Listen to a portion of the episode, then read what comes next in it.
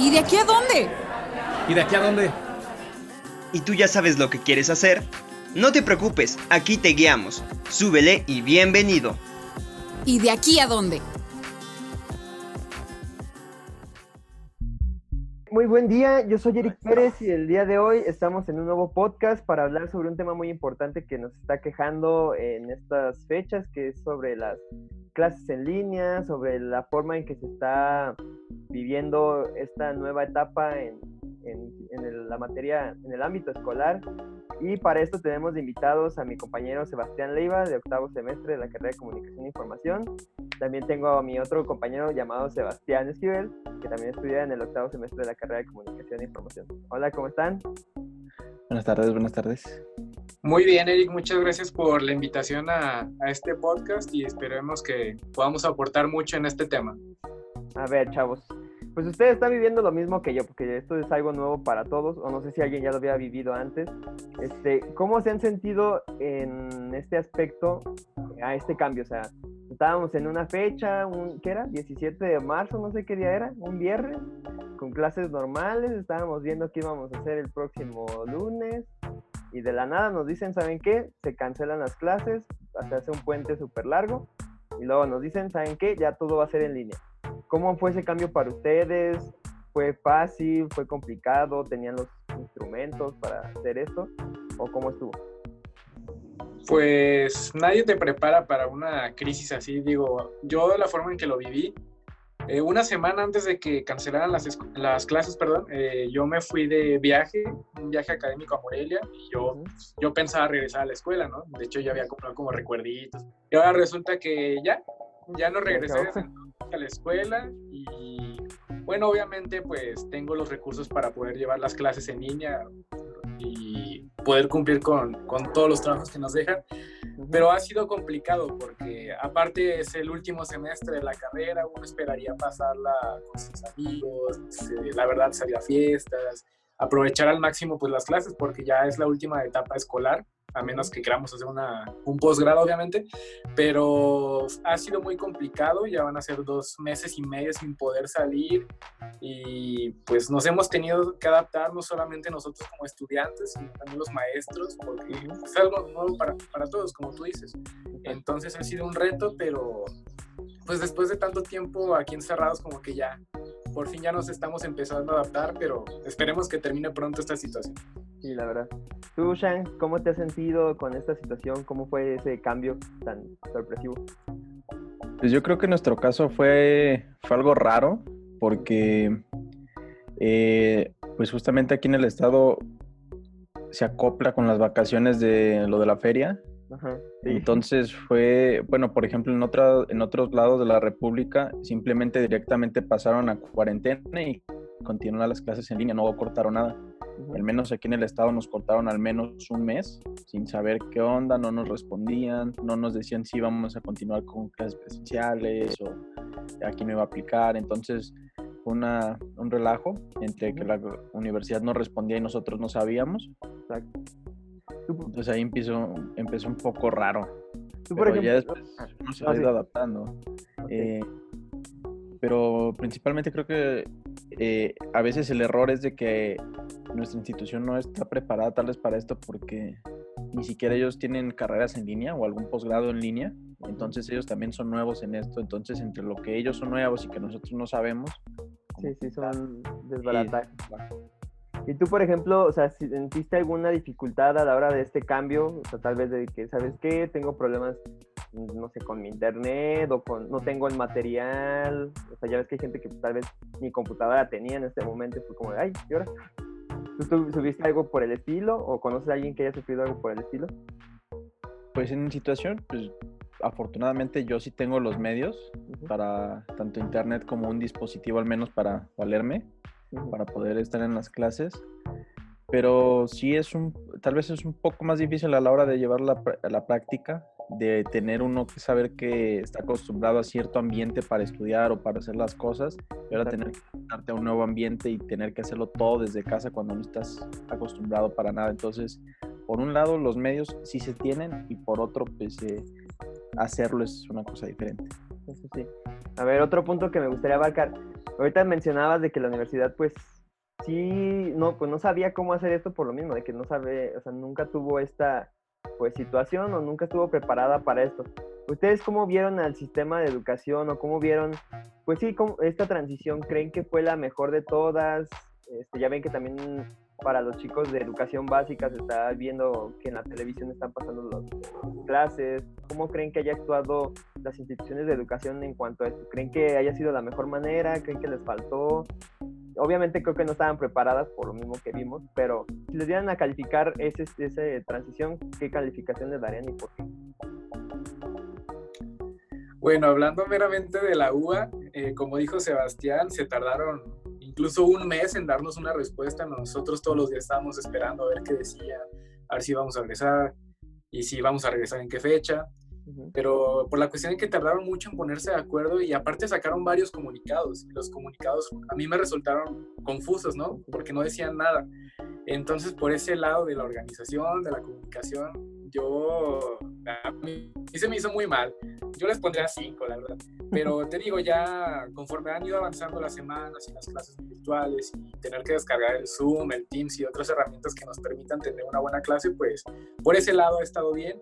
Y en general en México, o sea, no te sabría decir de la UNAM estuvo bien o el TEC de Monterrey hizo esto mal.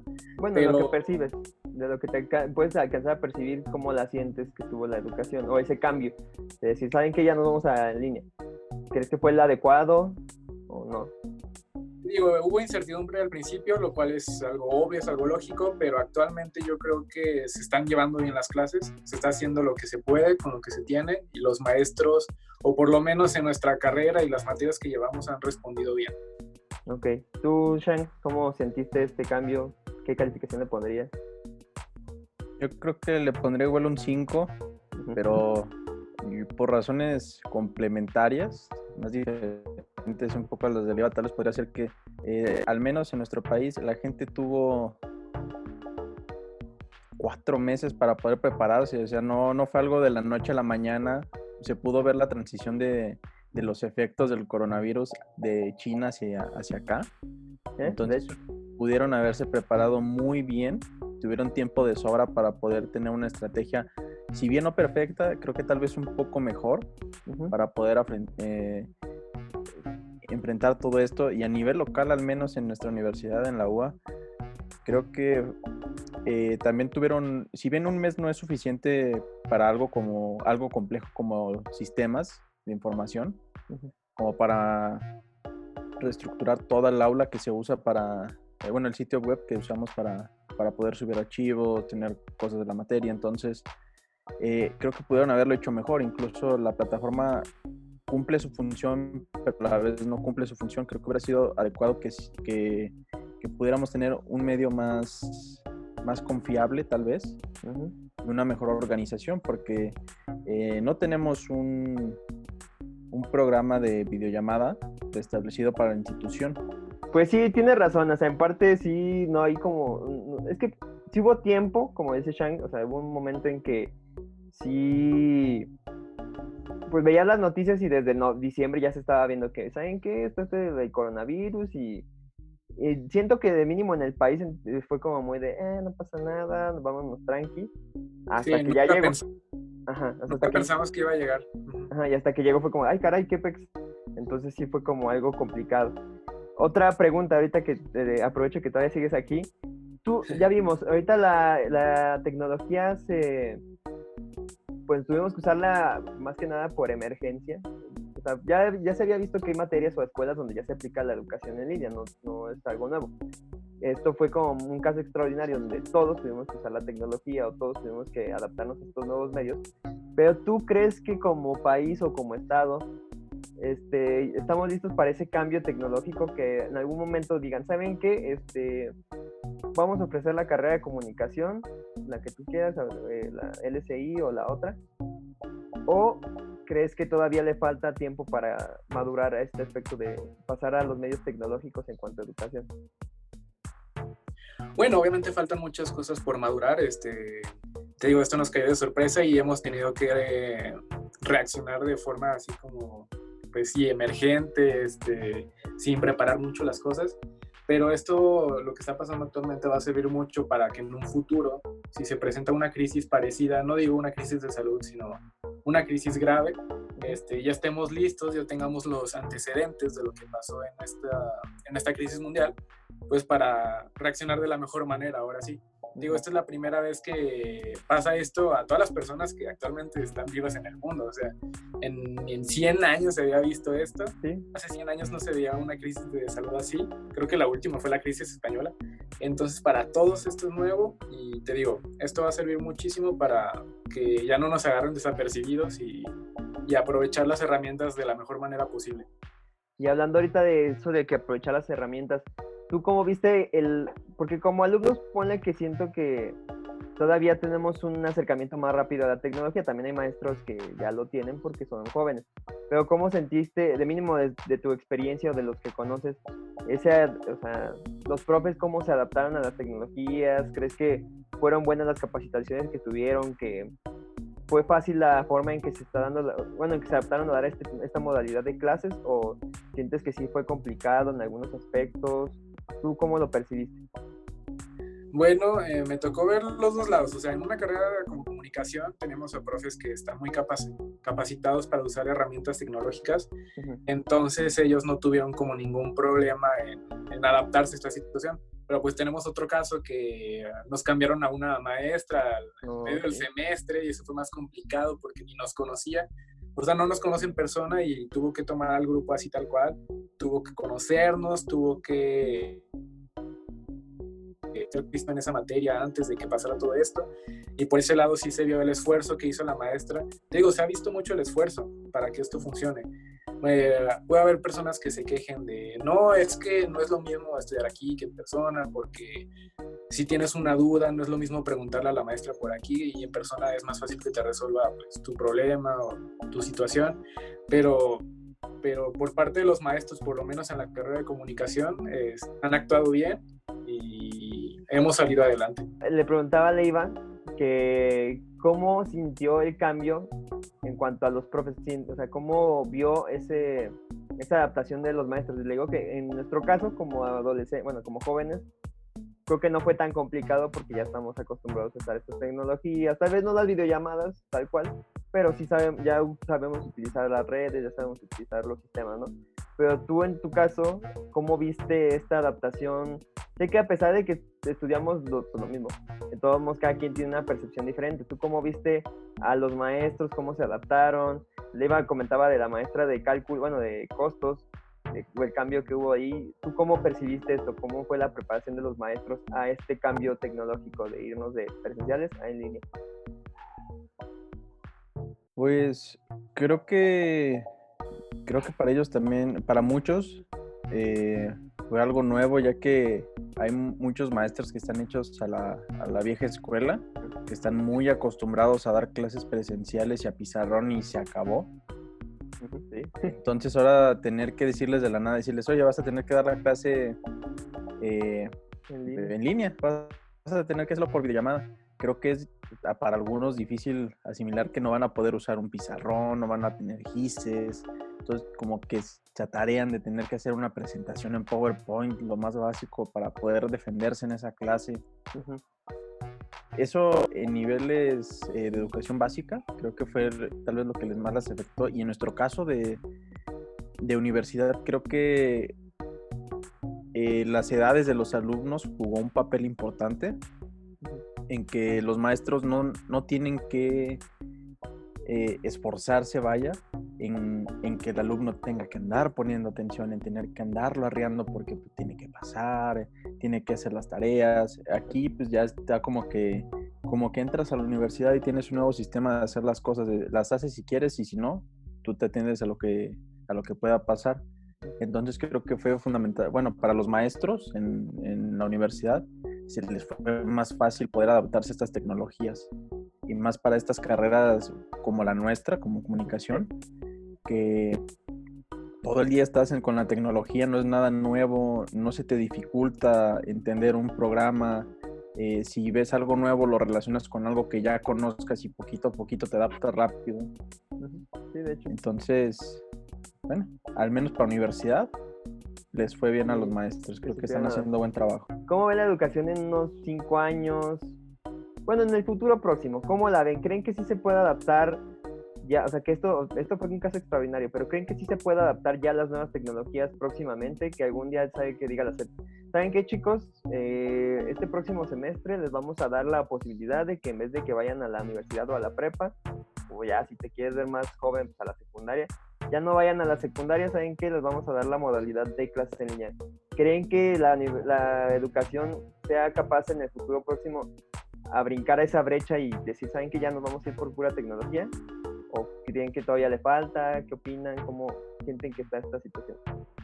Mm, bueno, yo en lo personal pienso que para las eh, carreras que son más teóricas podría ser, es más fácil porque no es necesario como que estén presentes en un aula para, para adquirir ciertos conocimientos pues teóricos, valga la redundancia. Pero por ejemplo las, las carreras más prácticas, ponle tú eh, medicina, que también es teoría pero es mucha práctica. Ahí no creo porque los alumnos tienen que estar presentes para entender todos estos conceptos que pues ayudan a la gente a, a tener salud pues y también comunicación, este, es tele, es radio, tenemos que muchos este, aparatos tecnológicos, muchas herramientas que por videollamada no se puede aprender a usar. O sea, por aquí nos pueden enseñar los conce- conceptos teóricos, pero la práctica es, es otra cosa y yo creo que para adaptarlo a un sistema virtual no estamos tan listos y no creo que sea lo más viable para mí. ¿Tampoco crees, consideras que para la educación básica, ya ves que también pues, la educación, o sea, como secundaria, ponle que primaria tal vez no porque son muy niños, pero a partir de secundaria, la prepa, mm, ¿crees que no tampoco quede ahí? ¿O, o tú qué opinas? Es que en el caso de los niveles más básicos, si de primaria a prepa incluso. Yo creo que no es conveniente porque ahí eh, la persona o el niño, la niña está desarrollando su personalidad, su identidad y necesita de la convivencia presencial con otras personas para saber qué es lo que le gusta, qué es lo que necesita. Para nosotros, como comentaba Sebastián, ya que estamos en la universidad y que estamos en una edad más, pues más madura, pues nosotros entendemos un poco más la situación y ya sabemos lo que queremos, pero personas más pequeñas todavía no lo saben y yo creo que no es conveniente. Ok. ¿Tú, Shan, qué opinas en respecto a esto? Eh, creo que rescataría principalmente lo que dijo Leiva de la necesidad de muchas eh, áreas de estudio en sus instrumentos. Eh, principalmente creo que, al menos en educaciones básicas, si bien como él dijo, eh, el entorno social es un factor fundamental para que todos se puedan desarrollar, en, esta, en, en este nivel de, de educación hay muchas áreas diversas, es decir, en preparatoria simplemente puedes llevar química, biología, cálculo y literatura al mismo, en el mismo semestre. Creo que eso dificulta que uno pueda aprender bien unas cosas en una y en otras no. Y por ejemplo, en la universidad, ya que es una, una rama de estudio, por así decirlo, eh, exacta, es decir, ya sabemos que no se va a ir hacia otras vertientes, es más fácil poder tener estas materias en línea o poder eh, destinar materiales más específicos para el desarrollo de estas carreras. Eh, creo que eh, lo más fácil que han implementado son los técnicos superiores, no tanto eh, que las personas se puedan graduar como licenciados en- de manera virtual, pero creo que los técnicos superiores, eh, si bien no abarcan una gama tan amplia de especialización como un profesionista de licenciatura o superior, creo que sí sirven al menos para poder tener técnicos superiores. Siento que todavía le falta un poco a la educación en México brincar a ese paso, porque no dudo que vaya a haber algún punto en la vida o en, la educación de México que sí vaya a ser así, ya vaya a ser en línea, saben que sí van a ir a la escuela, pero nomás van a ir a dos, tres cosillas, pero lo, lo importante o lo pesado va a estar en línea, creo yo. Pero siento que en, en cuestiones de que también hay que tomar en cuenta, ahorita hablamos mucho de que pues, tal vez hay materias que no, pues, no se pueden hacer en línea, por ejemplo, medicina, química, pero también no- algo que creo que no tomamos tanto en cuenta es también la infraestructura, o sea, porque eh, México todavía no tiene un sistema, o sea, no todos tienen internet, de hecho, por eso se supone que la educación básica se está haciendo por televisión, porque en la tele todavía la gente tiene más, más tele, me acuerdo que había un meme donde salían, que decían, ya ven, gracias a que Peña Nieto regaló teles, todos pueden ver las clases en, en línea, bueno, las clases en televisión, o sea que Peña Nieto ya lo tenía previsto desde, desde antes.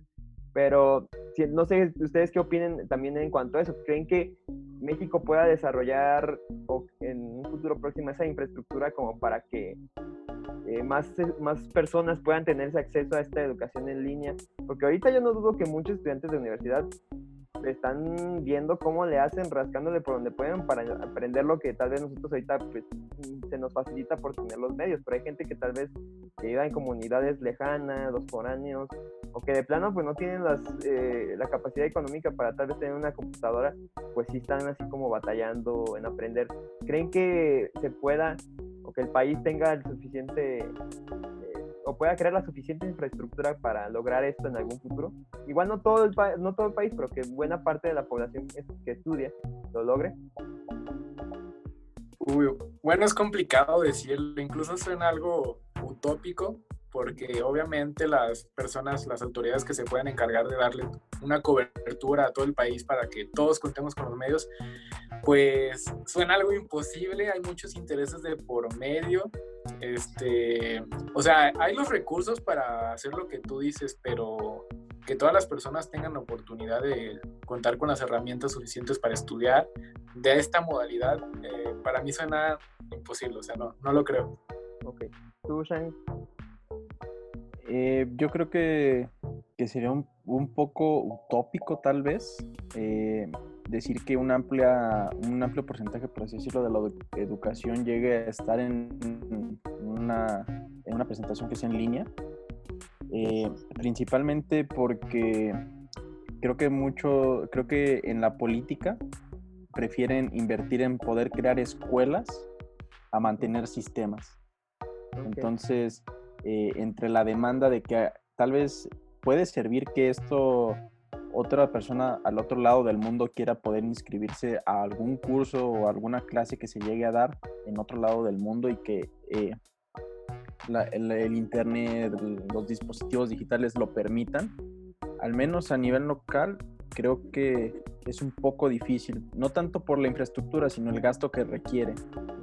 Más porque creo que al menos en nuestro país, la forma de hacer educación creo que siempre ha sido un tanto conservadora, que prefieren que sea de una manera presencial, con aulas, con escuelas ya construidas, con la infraestructura, equipamientos, en vez de poder tener una, una plataforma que pueda soportar millones de, visitas, videoconferencias.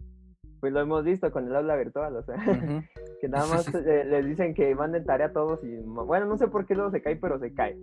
Y imagínate, y eso que esta plataforma ni siquiera es como para hacer videollamadas, bueno, conferencias ni nada de eso, o es nada más para puro entregar trabajos y cosas por el estilo. De 20 megabytes abajo. imagínate, exacto, imagínate todavía meterle una video, o sea, una modalidad para hacer clases ahí en línea, no, se muere. Pues muchas gracias, chavos, este, gracias por sus opiniones, espero que esto a los que nos estén escuchando les sirva para que analicen un poco, que vean cómo está el panorama. Yo sé que también no es como que digas, somos unos expertos en estos temas, pero pues creo que desde la opinión de un estudiante que lo está viviendo es, es, es muy importante y creo que también debe ser tomada en cuenta. Este, esperemos que en próximos capítulos también podamos escuchar la opinión de, de, maestros, de otras personalidades o de otras personas que también lo están viviendo para también ver esos puntos de vista. Pero yo me quedo con lo que nos han dicho de que, pues sí, al final de cuentas se pudo adaptar, se pudo adaptar pero este todavía falta mucho por pulir, creo yo. En mi, mi punto de vista, creo que todavía faltan cosas por pulir en cuanto a la educación en línea, pero mínimo para lo que, bueno, no sé qué opinan ustedes, para lo que estamos viendo ahorita en la escuela, creo que cumple con las expectativas. Mínimo, lo básico. tal vez no es como que digas, uy, este, estamos aprendiendo súper padre, materias que dan mucho que desear en sus modalidades en línea, por no decir nombres de materias, pero este, hay otras que sí lo cumplen, o sea, que sí cumple los objetivos al final de cuentas. Entonces, muchas gracias chicos. Este, algunas palabras que quieran decir ya nada más para terminar, tal vez, sobre el tema. ¿Alguien quiera dar un cierre? No, pues eh, agradecerte por la invitación, es un tema muy importante. Hay que hacer lo que está pasando ahorita puede marcar una pauta, como te mencioné en una de las preguntas, para futuras crisis o futuras necesidades en las que tengamos que emplear nuevamente el sistema virtual. Entonces es importante que tanto chicos como adultos escuchen esto para, para saber qué hacer en una futura ocasión. Ok, tú, Shine, algunas palabras ya para finalizar.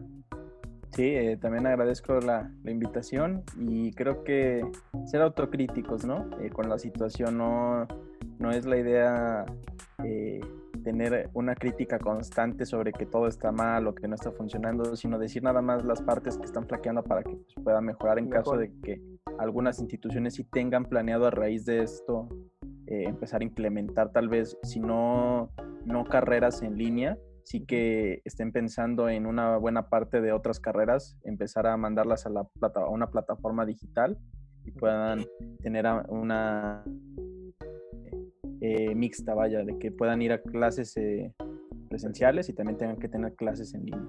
Ok, pues muchísimas gracias chicos, yo soy Eric Pérez y nos vemos en el próximo capítulo. Hasta luego. Nos vemos hasta la próxima. ¿Y de aquí a dónde?